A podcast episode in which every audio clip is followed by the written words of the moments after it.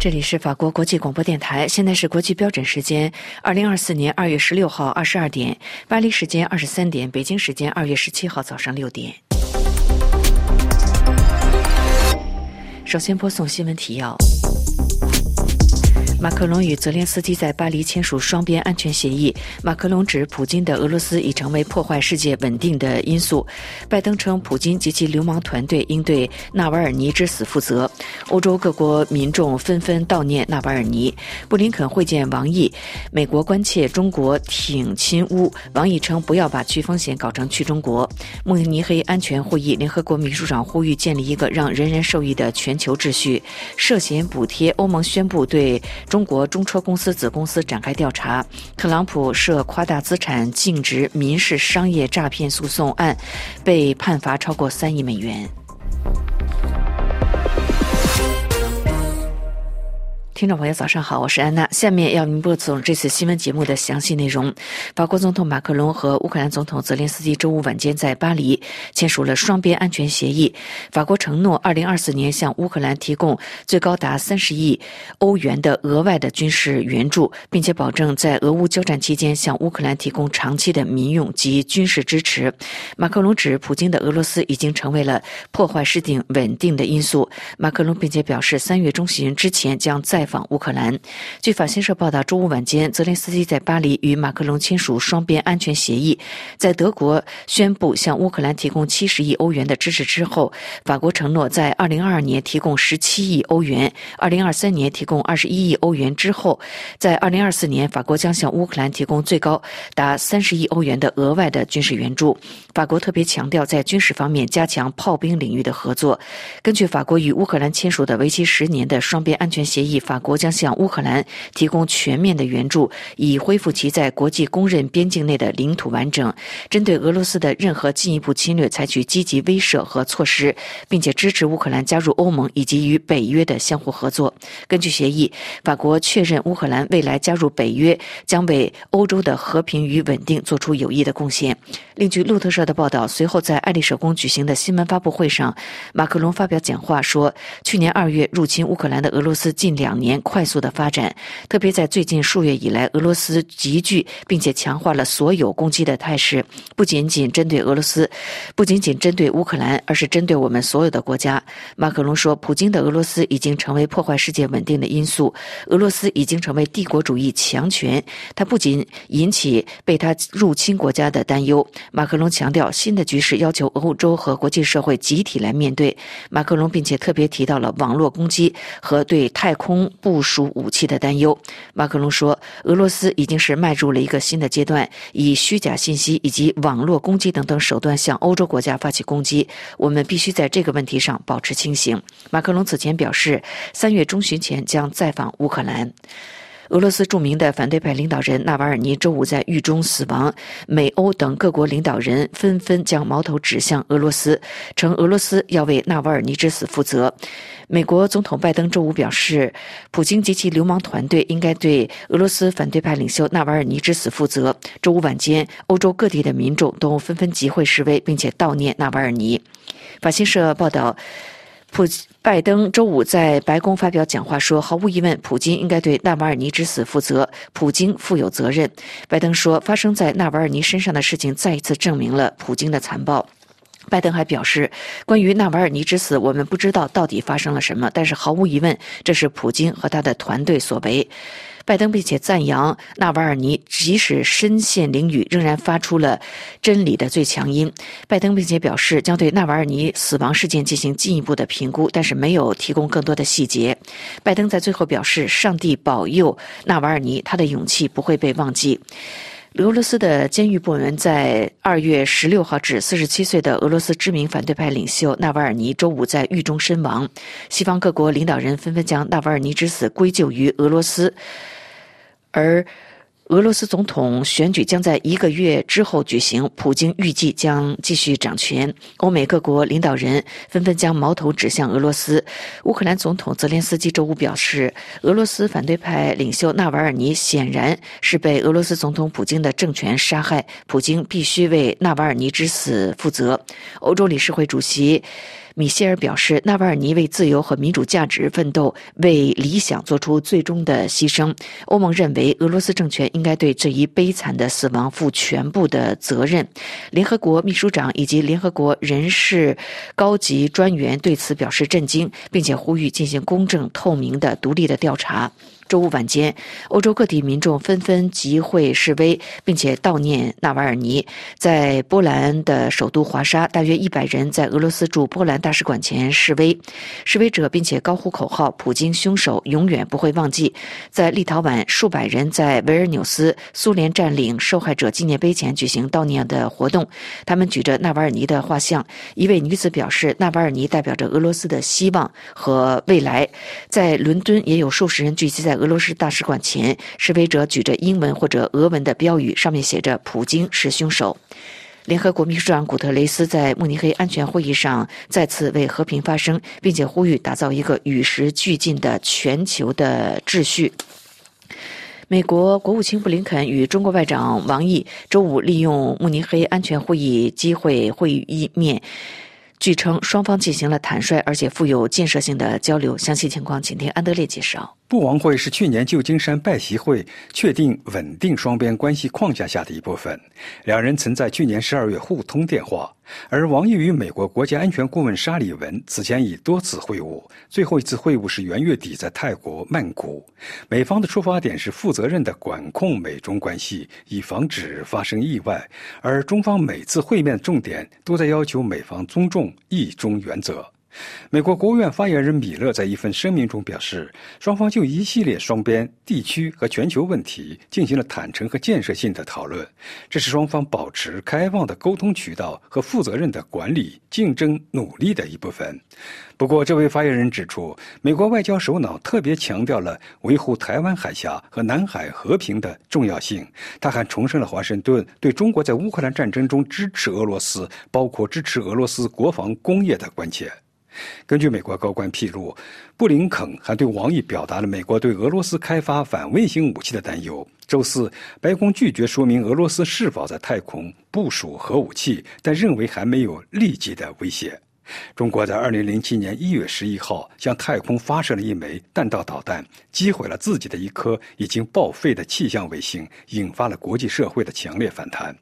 根据中国官方媒体透露，王毅在会谈中称，美方如真想台海稳定，就应恪守一个中国原则和中美三个联合公报，将不支持台独的表态落到实处。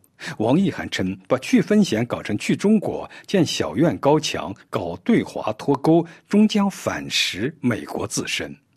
布林肯则重申台海和平稳定重要性，反对片面改变台海现状，同时表明美方不支持台独立场。美国政客新闻网站之前报道，这次布王会很可能涉及安排美国总统拜登与中国国家主席习近平本月内通话。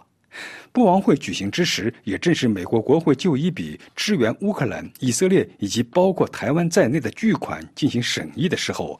美国参议院已通过该项法案，但在众议院还面临难关。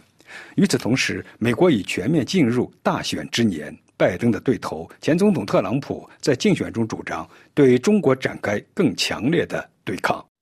涉嫌补贴，欧盟宣布对中国铁路巨头中国中车公司一家子公司展开调查。详细情况，请听安曼婷进一步介绍。法新社报道，欧盟周五宣布对世界第一大铁路制造商中国中车公司的一家子公司展开调查。该公司涉嫌接受补贴，从而扭曲欧洲市场。这是去年七月新法规生效之后，欧盟委员会根据新法规发起的第一次调查。新法规旨在防止涉嫌在欧盟造成不公平竞争的第三国补贴。这次被欧盟瞄准的是中车公司的青岛四方机车车辆有限公司。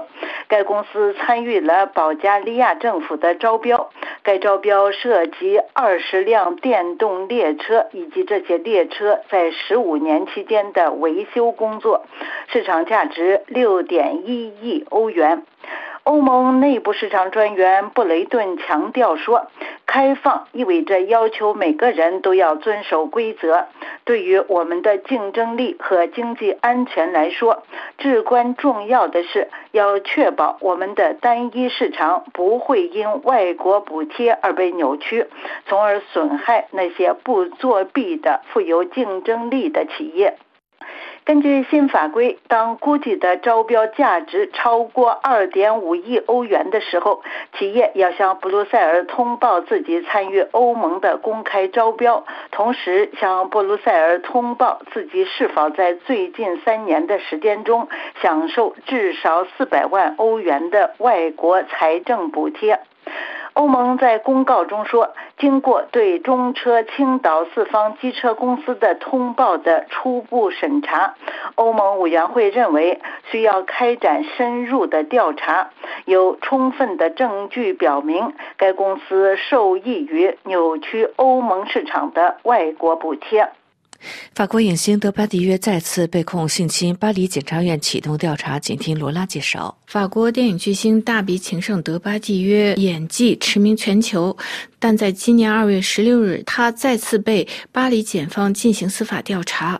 本次一名年轻女助理对德巴迪约起诉，说曾经受到性侵。这位女助理在今年一月指控德巴迪约曾在二零一四年拍摄电影期间对她性侵。法国巴黎检察院今天证实对该指控启动调查。德巴迪约的律师之一佩莱向法新社表示，不公开对这一指控发表评论，并表示德巴迪约否认对他的性侵和强奸的指控。根据法国《西部信使报》报道显示，事发时候原告年仅二十四岁，他在德巴迪约巴黎的私人住宅会面时受到数次淫秽的话语对待。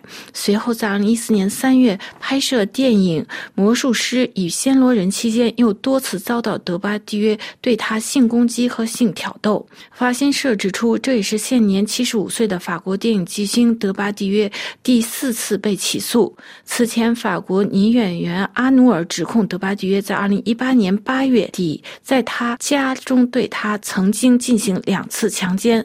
随后，德巴迪约于二零二零年十二月在巴黎受到强奸和性侵犯被起诉。第三十七届非洲联盟国家首脑峰会在即，请听尼古拉介绍。在地处非洲之角的埃塞俄比亚首都亚的斯亚贝巴，安计划于本周末、明后两天，周六和周日将召开第三十七届非洲联盟国家首脑峰会。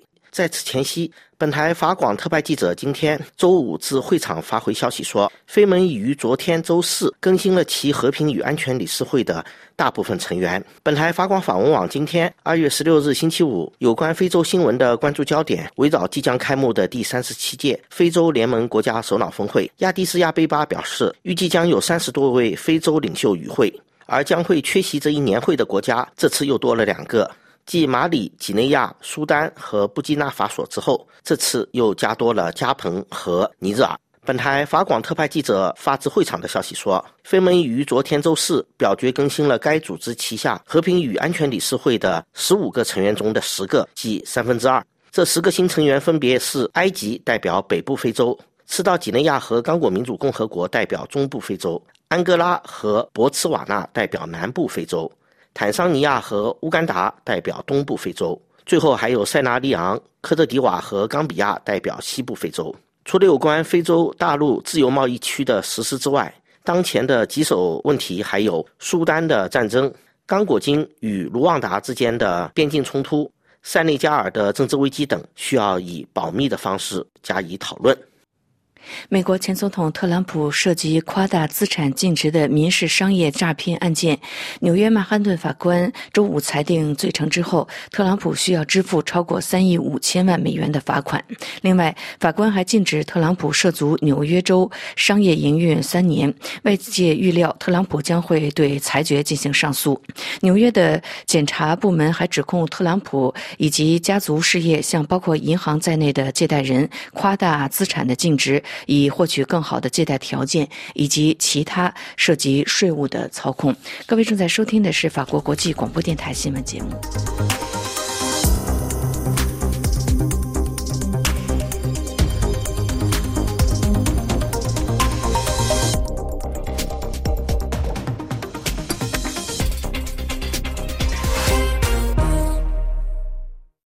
听众朋友接下来请听由安德烈主持的要闻分析。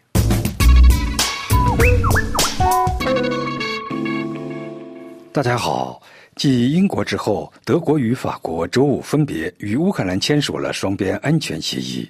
法国总统马克龙与乌克兰总统泽连斯基签署法乌双边安全协议时承诺，在德国宣布向乌克兰提供七十亿欧元援助的基础上，法国在二零二四年再向基辅额外支援三十亿欧元。继德国总理舒尔茨之后，法国总统马克龙周五傍晚与泽连斯基签署了向乌克兰长期提供军事及民用支持的双边安全协议。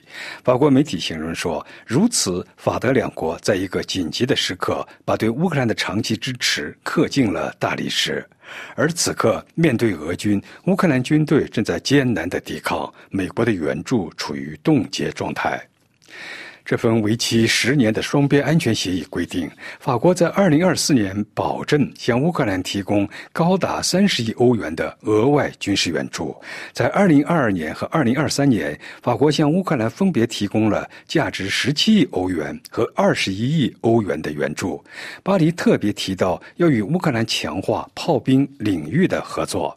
协议规定，向乌克兰提供全面援助，以恢复其在国际公认边界内的领土完整，积极威慑和应对来自俄罗斯的任何新的侵略，以及支持基辅加入欧盟和与北约的互通性。新条约指出，法国确认乌克兰未来加入北约将对欧洲的和平与稳定做出有益贡献。当日稍早，舒尔茨与泽连斯基签署了被德国总理称之为历史性的双边安全协议。德国承诺支持乌克兰对抗俄罗斯侵略者，支持到底。德国领导人警告说，在这场骇人听闻的侵略战争开始两年之后，我们今天要向俄罗斯总统发出一个非常明确的信息：我们不会放松对乌克兰的支持。作为这一承诺的例证，签署的文件包括价值十一亿欧元的额外和直接军事援助，这是德国已宣布的二零二四年七十亿欧元对乌援助的一部分。该协议还规定提供战后支持，帮助乌克兰建立一支能够抵御俄罗斯未来可能发动进攻的现代化军队。乌克兰总统在柏林强调说：“我们的安全协议是一份真正前所未有的双面文件。”在乌克兰前线形势严重恶化之际，这一外交突破对泽连斯基来说至关重要。在乌克兰东部，阿夫杰夫卡正在残酷激战。在俄罗斯数月的进攻后，这座城市现在有沦陷的危险。乌克兰军队周五宣布，面对俄罗斯越来越多的进攻，他们已从该镇南部的一个阵地撤出。俄罗斯军队正在大举进攻，而乌克兰军队却缺少人员、武器和弹药。美国的援助也严重不足，六百亿美元的援助计划被国会共和党人阻挠了数周。试图卷土重来的前总统特朗普威胁说：“如果某些盟国不在北约内部付出更多，他将停止支持这些盟国对抗俄罗斯。”一些分析认为，通过优先考虑双边关系，基辅正在表明他并不认为北约是一项全险保险。这些双边协议可能表明，乌克兰和一些欧洲国家越来越担心特朗普的胜利，以及他可能做出退出北约的决定。因此，在乌克兰最终加入北约之前，这些双边安全协议应能保证为乌克兰提供长期支持。今年一月，英国率先与基签署了此类协议。另外，对乌克兰总统泽连斯基来说，即使北约能抵御风暴，北约也不是一个短期的选项。乌克兰希望尽快加入北约，但北约内部争论不绝。乌克兰已没有时间等待。在专家们看来，双边安全协议传递出的重要的政治信息是：对乌克兰来说，这些协议表明了一种承诺；而对俄罗斯来说，这些协议则表明俄罗斯希望通过侵略来占有乌克兰，只是一个幻想。在二零二三年七月与威尔纽斯举行的上一届大西洋联盟峰会上，以美国和德国为首的北约成员国未能为乌克兰加入北约制定时间表，从而辜负了乌克兰和许多东欧国家的期望。因此，七国集团决定与基辅谈判双边伙伴关系，包括波兰在内的二十五个国家加入了这一倡议。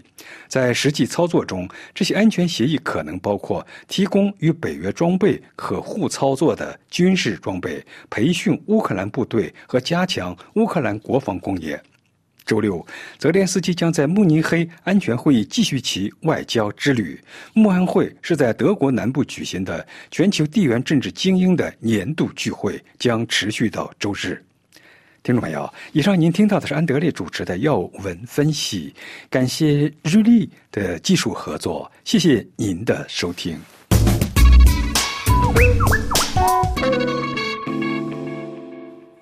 这里是法国国际广播电台，下面请听安曼婷主持的《法国世界报》摘要。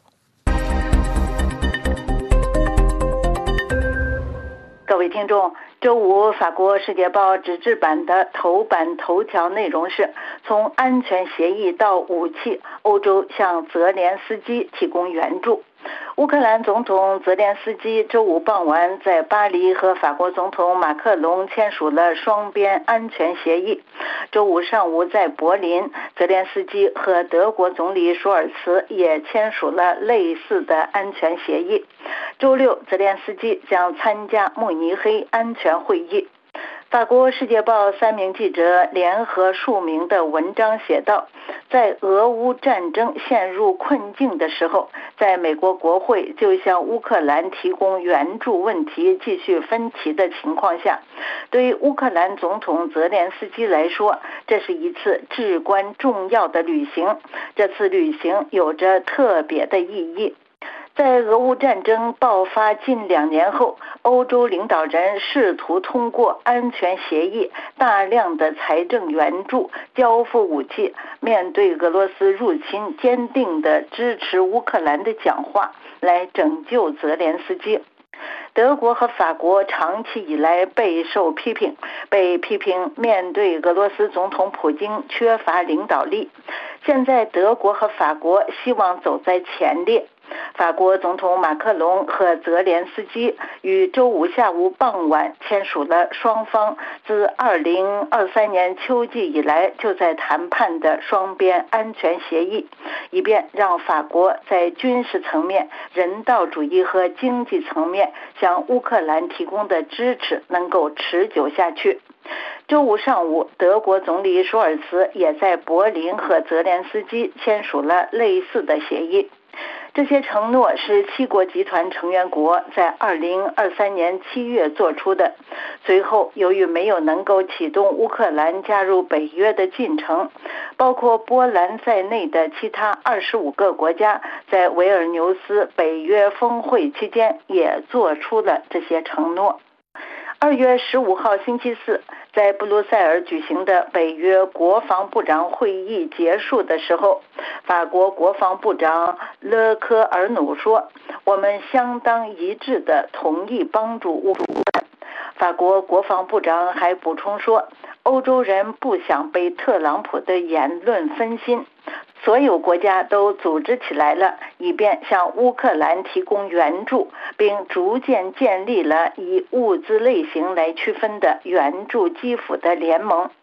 第一个与乌克兰签署安全协议的是英国。一月十二号，英国首相苏纳克突然访问基辅，宣布提供十年的支持。泽连斯基称赞这一举动史无前例。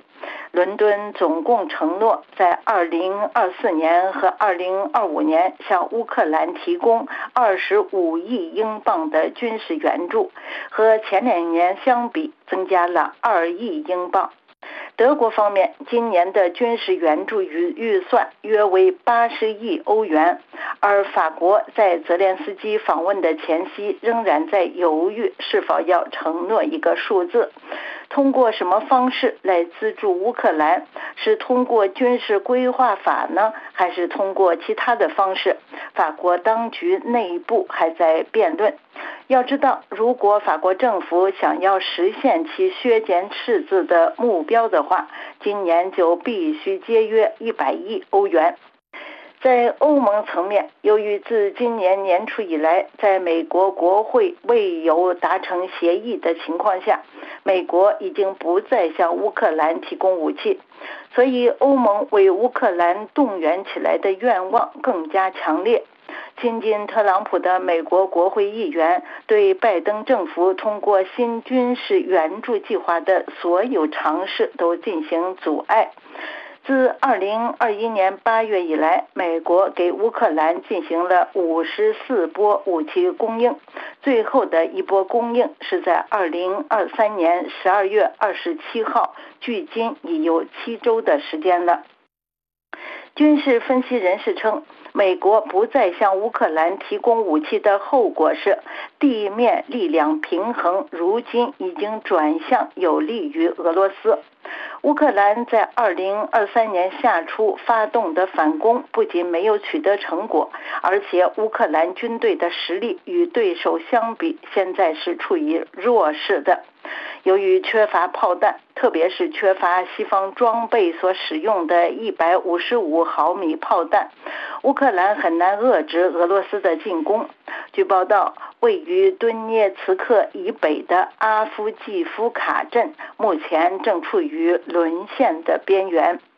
在美国国会的妥协不知道什么时候能够到来。在美国下届总统选举存在很大的不确定性的情况下，为了让乌克兰能够坚持下去，欧洲人因此被迫站在了最前线。各位听众，以上是法国《世界报》摘要节目。本次节目由阿曼婷编播，感谢收听。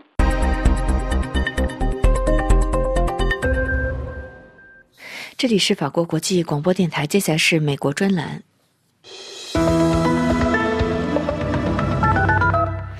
拜登还是特朗普？俄罗斯总统普京周三受访时称，更乐见可预测的拜登当选。美国的盟友欧洲国家态度如何？通常他们会避免明确谈大选结果，强调会尊重美国选民的选举。美联社署名吉尔拉维斯的评论说，美国的许多盟友担心特朗普重返白宫将会带来的震荡，甚至日益担心，无论谁当选，美国都可能变得不那么可靠，因为选民的分裂和国会陷入僵局。现任美国总统可能会在着力解决乌克兰、中东等世界热点问题之前，就被其内部多重挑战所困。而也有观察认为，尽管不确定性令人不安，尤其如果特朗普当选，但不会影响美国在全球的重要角色。北约领导人则警告，不要允许在美国和欧洲之间制造裂痕。拉维斯回顾特朗普在任总统时期各种做法对美国与其盟友关系带来的压力考验，特别是对欧洲。他曾成效时任德国总理默克尔、英国首相特蕾莎梅等盟邦国家领导人，却对土耳其总统埃尔多安、俄罗斯总统普京等独裁者不乏赞扬之词。他称习近平为朋友，匈牙利总统奥尔班为一个伟大的领导人。此次大选，他不改以往在上周六竞选集会上针对北约的言辞，震惊了传统友邦。他警告将允许俄罗斯对不履行北约财务义务的成员国为所欲为。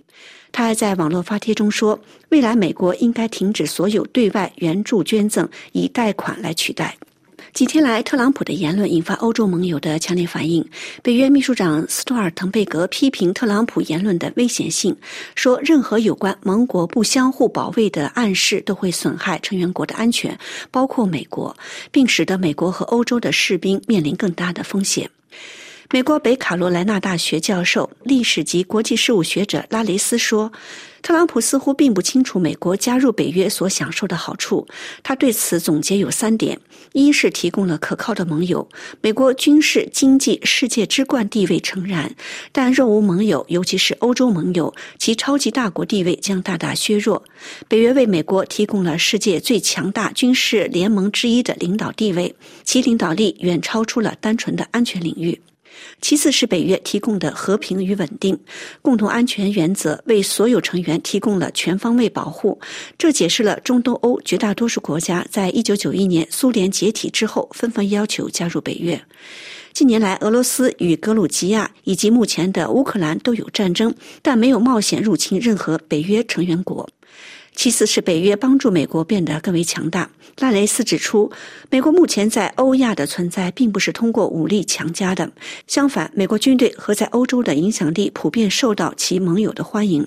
通过加入北约并接受华盛顿的军事领导，北约其他国家赋予美国前所未有的影响力和权力。与无视跨大西洋的团结，似乎一切都只与钱有关的特朗普不同，拜登多次表示将保卫北约的每一寸领土，他将支持乌克兰作为其政府的优先关键和道义要求，严厉批评特朗普最近对北约的言论可耻、危险，不符合美国精神。但尽管如此，评论指他在当选之后有关在全球舞台上美国回来了的断言尚未完全得到证实。共和党人在国会阻止美国对乌克兰的新援助，美国的影响力无法遏制中东的冲突。拉维斯的文章引用伦敦大学学院美国政治中心主任托马斯·杰夫特说：“无论谁赢得总统选举，前进的方向都是一样的，走向多极化。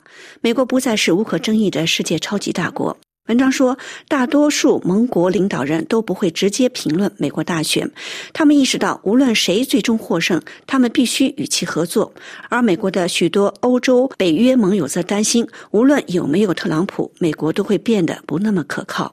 一些国家已公开谈论成员国需增加军费开支，德国一些议员甚至在讨论敏感的欧洲核保护伞议题。对此，北约秘书长斯托尔滕贝格警告成员国不要允许在美国与欧洲之间制造裂痕。他周四在北约国防部长会议之后表示，欢迎欧洲盟国加大国防投资，这是北约多年来一直呼吁的。但这并不是替代北约，而实际上是加强北约的一种方式。他说：“我们不应该走任何表明我们试图将欧洲与北美分开的道路。”就盟国的态度，国际危机组织主席埃罗在一次采访中也这样向法新社说：“非常明显，那些观察美国的人显得很紧张。我认为美国在国际上仍被视为一个有影响力的角色，无论是正面的还是负面的。但我认为人们对不确定性、不可预测性、两极分化和分裂的担忧和不安正在增加。”以上的美国专栏由林兰编播，感谢收听。这里是法国国际广播电台，下面重播新闻提要。马克龙与泽连斯基在巴黎签署双边安全协议。马克龙指普京的俄罗斯已成为破坏世界稳定的因素。拜登称，普京及其流氓团队应对纳瓦尔尼之死负责。欧洲各国民众纷纷悼念纳瓦尔尼。布林肯会见王毅，美国关切中国挺亲乌。王毅称，不要把去风险搞成去中国。慕尼黑安全会议，联合国秘书长呼吁建立一个让人人受益的全球秩序。涉嫌补贴，欧盟宣布。对中国中车公司子公司展开调查，特朗普涉夸大资产净值民事商业诈骗诉讼被判罚超过三亿美元。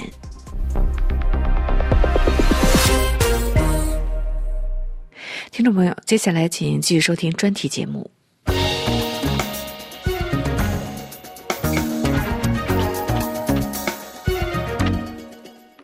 各位听众，欧股今天在开盘后再创新高。欧洲一些企业积极表现，推动了德国和法国股市双双冲破历史新高，也是第二天创下高纪录。不过，根据欧盟的新预测显示，进入2024年，欧元区经济或将比预期表现减弱，而且今年经济增长会再次低迷。欧洲股市在周四上升后，今天周五欧洲股市开盘继续走高。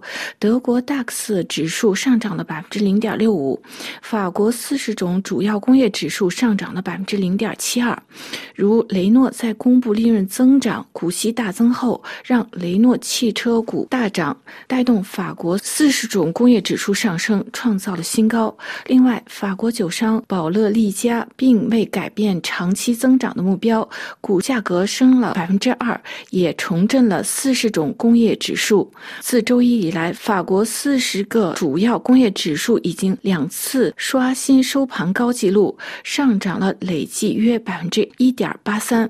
分析指出，欧洲股市走高的主要原因，一方面是今年年初以来欧洲股市充满乐观情绪，投资者看到欧洲一些重要企业盈利增加；另外一方面，欧洲通货膨胀继续缩减，欧洲央行会有加息的信息的鼓励，让欧洲股市上升。而且自二零二二年三月以来，欧洲和美国中央的央行多次上调利率，使其达到前所未有的高水平，目的也是抑制各国通胀，使其回降到百分之二的目标。现在看来，已经取得了效果。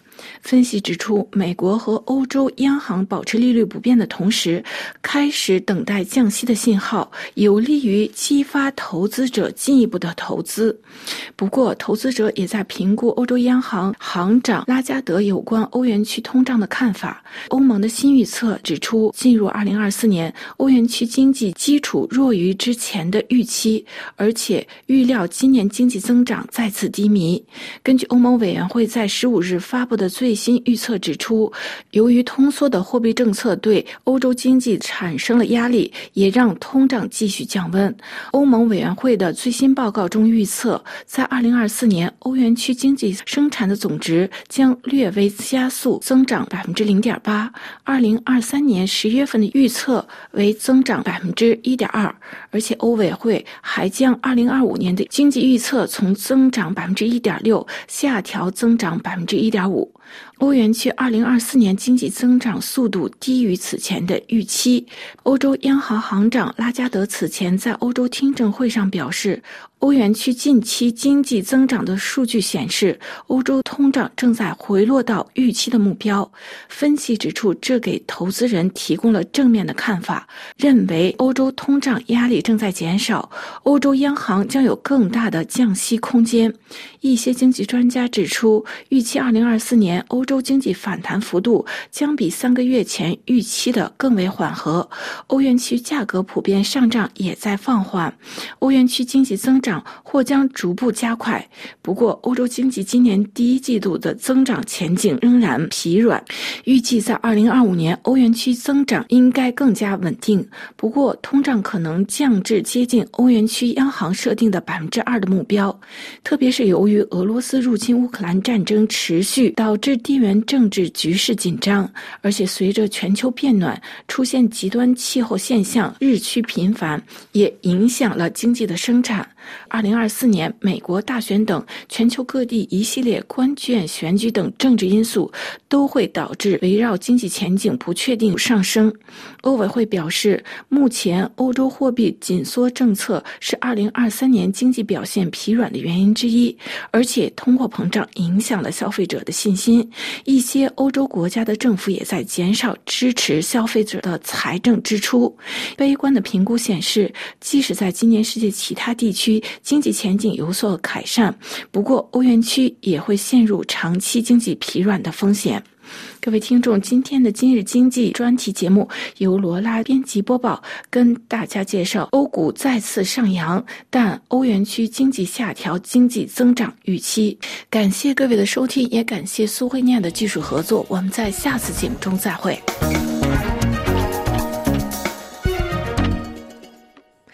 这里是法国国际广播电台，听众朋友，明天专题节目时间为您安排播出印太纵览，欢迎收听。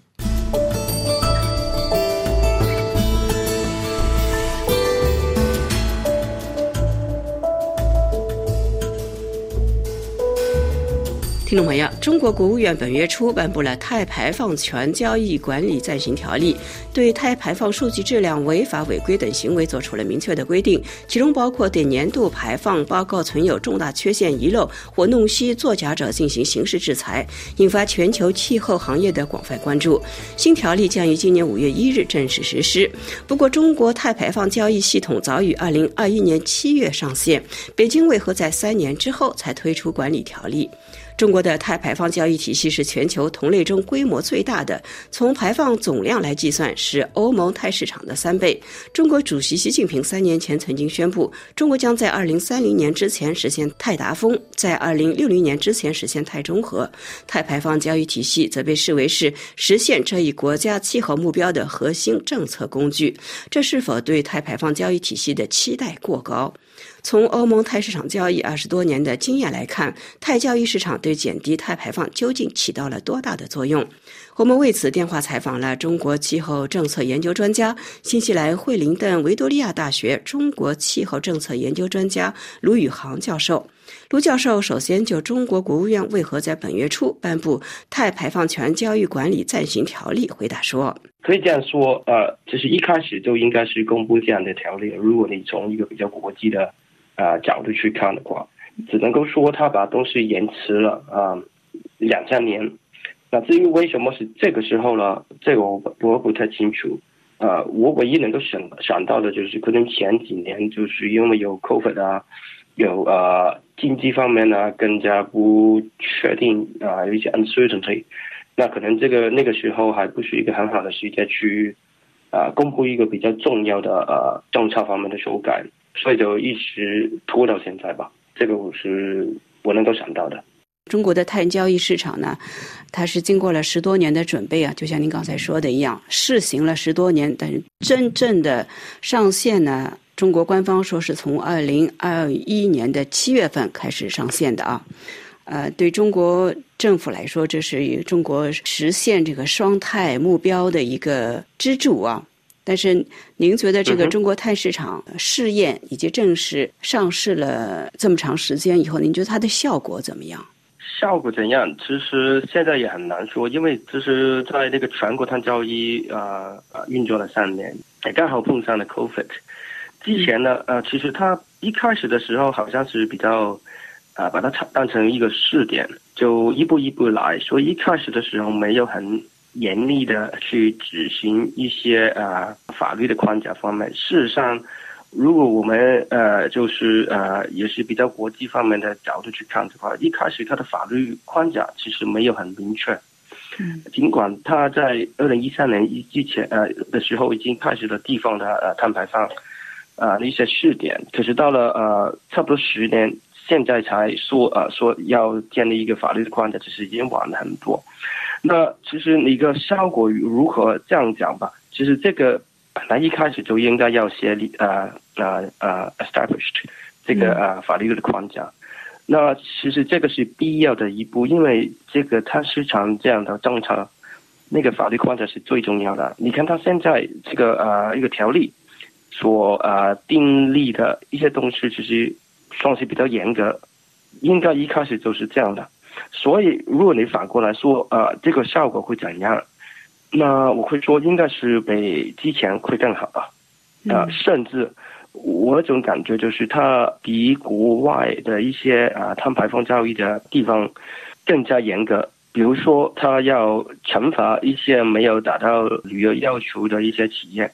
不光是企业，可能是一些管理人员也会啊受到惩罚，这个是国外的没有的啊一个做法，可能是比较中国的特色吧。嗯，所以我觉得呃从法律方面的啊严厉的程度来看的话，它应该会有一定的效果，对减排。对这个碳交易市场对减低碳排放到底能够起到多大的作用？这个在气候研究领域也是也是有一些争议的。那比如说欧盟吧，它是在全世界上就是呃推行碳市场最早也是市场这个规模最大的地区。那么它在这个机制的运作过程中，也有存在着许多的违规的行为。那我我想知道您本人怎么看，或者从从您所在的国家新西兰的那个碳市场的运作作为例子，您觉得这个这个机制是不是很可行、很有效？呃，其实这个呃，如果从比较理论来讲的话，应该是有效的。可是实际上，它有很多政策方面的啊选择，呃，还有一些限制，就会导致到它呃没有我们想象中或者是计划中这么完美。无论是新西兰还是欧洲那边，呃，其中比较重要的呃几个因素，或者是那个呃那个那个政策方面的题材，比如说，啊，除了刚才讲的法律方面的呃一个框架，还有那个强度，这方面现在我们看到中国在 improve，可是也有另外一些其他的呃东西，它我目前没有看到它做出我们预期的修改，比如说。啊，其中一个比较重要的啊东西就是那个配额的一个一个 emission limit，或者是新西兰他们有一个所谓的总量的啊一个 cap。中国现在还没有啊啊 introduce 这个呃总量的一个一个 cap，他们还是采用那个 intensity，就是那个碳强度的一个啊对对一个一个 limit，就是那这个不是最好的啊，这个不是最好的，这个是第一。然后呢，是那些配额是卖给企业还是免费送给企业的？那在欧盟那个 ETS 里面，头大概几年的时候还是免费的，然后后来修改了，十多年前开始修改了，就是还是要付费的。中国目前还是大部分都是免费的。那目前这个条例没有说他要啊开始要付费，好像可能我们还要再等几年。从这个角度去看，这个也是。不太让人满意的一个地方，然后还有其他的，我们都没有看到这个条条例，这个新的条例里面有一个大的修改，比如说关于它金融啊那些现货、期货的一个一个安排，我们在这个呃五月要实施的条例里面都没有看到，所以其实呃在法律方面是有一个 improvement，而其他方面呢，其实我们都没有看到像。呃，欧盟那边甚至呃，新西兰那边的一样的一样的做法，所以就是可以这样讲，只改了一个呃，也算是重要的东西，还是有其他非常重要的东西还没有一个呃见到的一个 improvement。嗯，就您刚才说的那个，就是您觉得这个太强度的这个计算的方式应该改变，您为什么觉得改变这样的算法会更加有效呢？其实很简单，就是把它改成总量。嗯因为这个是一个呃，无论是理论还是实际上都是呃，一般我们都觉得应该是这样的。呃，事实上在呃，在欧盟那一种一开始就是总量的，其实这个也是一个，可以这样讲是一个国际的惯例。嗯。呃，用碳强度是是非常呃 unique。对。那可是嗯。中国这样的，因为碳强度的意思是怎样呢？就是如果你的呃经济增长就是 GDP 的，嗯，呃增长的速度非常快的话，那有可能导致到，呃那个呃碳的排放还是在增长，可是你看起来那个碳强度还是在下降的。那也就是说，如果一个国家它的 GDP 那个 growth 那个 growth rate 就是没有很高的时候，那应该这个不是很大。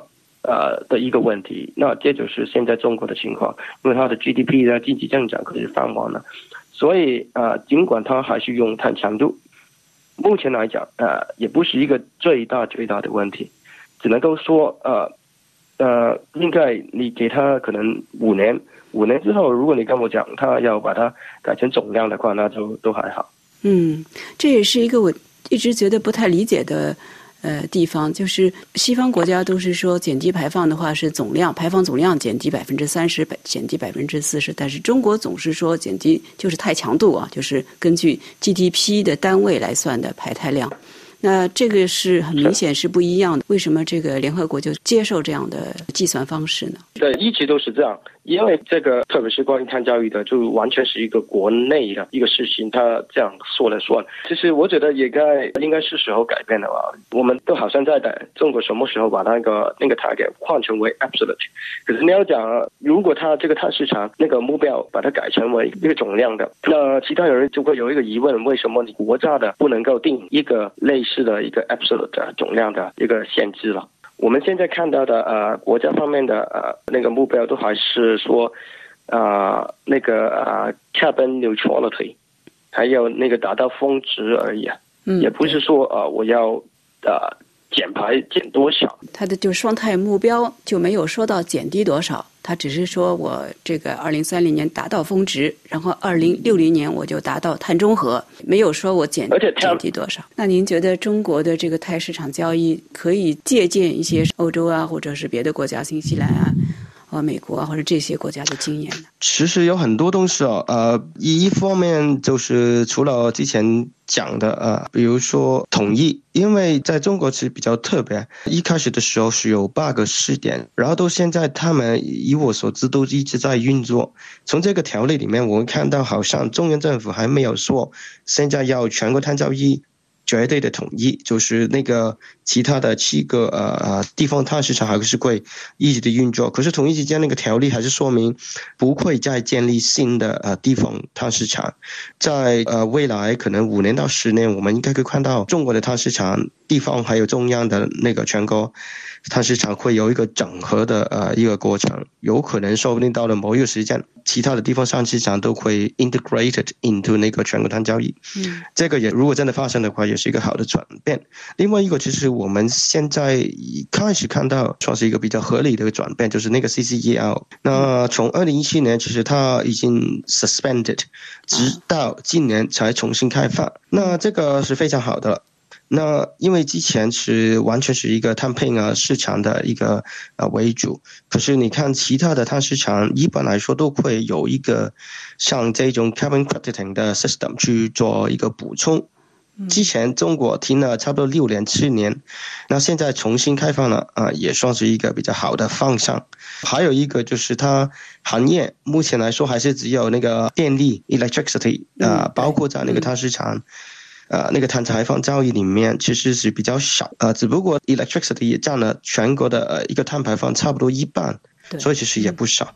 嗯，呃，所以整体来说还是往一个比较正面的方向去走吧。不过这个走的过程也非常慢。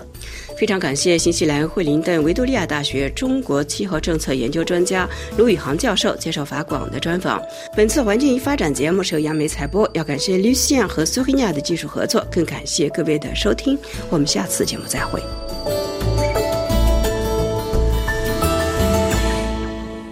这里是法国国际广播电台，明天专题节目时间为您安排播出特别节目《今日欧洲》，欢迎收听。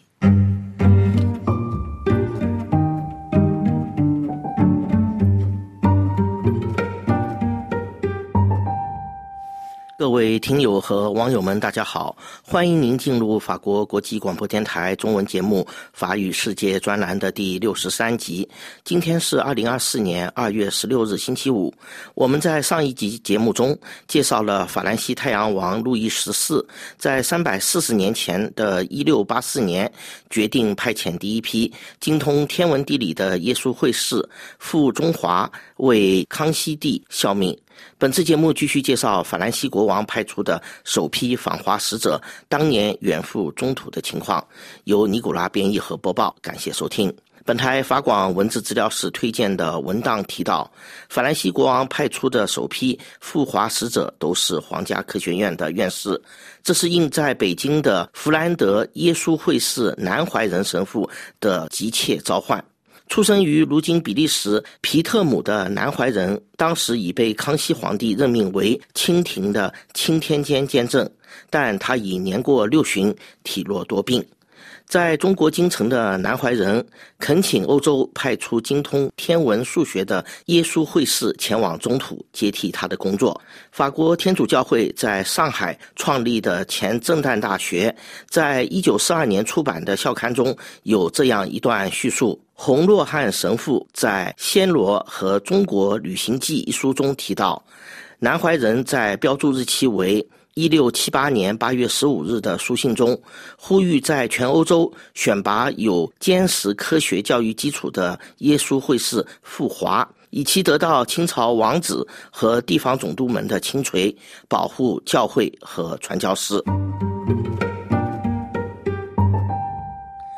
比利时的法文资料提到，南怀仁年轻时曾在历史悠久的卢文天主教大学进修哲学，在当时欧洲著名数学家塔凯神父的教育培养下，他发现了自己的数学天赋。一六五八年，时年三十五岁的南怀仁抵达澳门，他于一六五九年前往陕西西安传教。一六六零年，他接到时年近七十岁的汤若望神父邀请，北上赴京协助修订立法的工作。汤若望被入关后的清朝首位统治者清世祖顺治帝任命为钦天监监正。法国太阳王路易十四钦定的首批赴华使者有六人，他们于1685年3月3日在濒临大西洋的法国西北部港口布雷斯特登船启程前往东方。1687年11月23日，也就是在离开法国本土两年半后，其中的五名使者历尽艰辛，终于在宁波上岸。1688年2月7日，法兰西国王派出的首批使者五人终于抵达。京城北京，可惜南怀仁未能等到这一天。在洪若汉、白敬、张成、李明和刘应一行抵达京城的前十天，南怀仁已于一六八八年一月二十八日在北京离开人世。他被安葬在最初是赏赐给意大利传教士利玛窦的北京腾宫栅栏墓地。比利时耶稣会士在中华大地上的突出成就，不仅修正了中国历法的一些误差，还在1668年发明了全球第一部蒸汽自动车，作为献给康熙帝的礼物。本台法广文字资料室提供的史料提到。法兰西太阳王路易十四派出的五位使者于1688年抵达京城后，得到已在清廷的葡萄牙传教士们的接待。康熙帝在1688年3月21日接见了法兰西国王的数学家们，并表明了对法国第一批使者的信任。1693年，法兰西的使者们获准在靠近紫禁城的皇城内有了他们的北堂。而葡萄牙传教士在17世纪初就已被安置在了南唐。路易十四派往中国的第一个外交使团，于1700年11月30日在中国京城正式诞生，并在此后的年代持续接待新的赴华法国使者。法兰西国王派出的首批赴华使者，在三百多年前得以顺利在清廷中立足，在很大程度上有赖于汤若望神父、南怀仁神父等前人的铺垫。法文资料显示，在康熙皇帝统治时代，清朝宗室已有成员加入了天主教。在此之前，清世祖顺治帝对天主教的开明态度，任命汤若望主掌钦天监，这可能与其母亲孝庄皇太后的信仰有关。而法兰西国王的使者洪若汉与刘应进献金鸡纳霜，医治好了康熙皇帝的疟疾，则是一段广为人知的典故。这也就是法国耶稣会士得以在北京皇城内建造北堂的缘由，但法国耶稣会士的北堂在上一世纪初就已被拆除。各位听友和网友们，以上是法国国际广播电台中文法语世界专栏的第六十三集。感谢本台法广文字资料室和技术人员苏黑亚的协助，感谢您的忠实收听。我们在下一集节目的时间段里再见。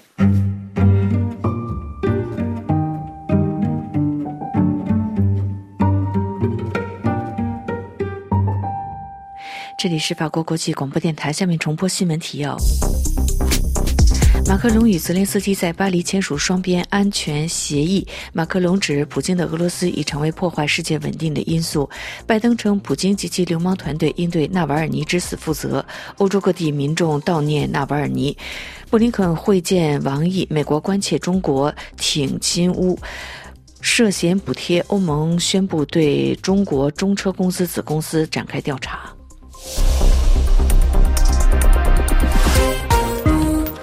听众朋友，法国国际广播电台的这次中文节目是由安娜为您主持，要感谢日历的技术合作，也谢谢您的收听。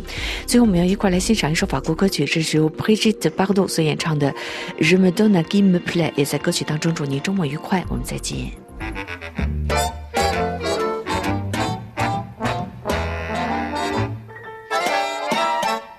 Je me donne à qui me plaît, ça n'est jamais le même, mais quoi que celui qu'on n'a jamais bavé me jette le premier pavé. Je n'avais qu'un unique amour Celui-là m'a joué un sale tour. Je ne m'en porte pas plus bête. Fini Roméo et Juliette. À tout je leur file un rencard.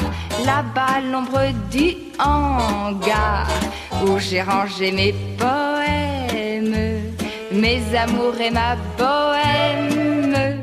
Je les mets tous dans le même taco et bousculés par le même chaos.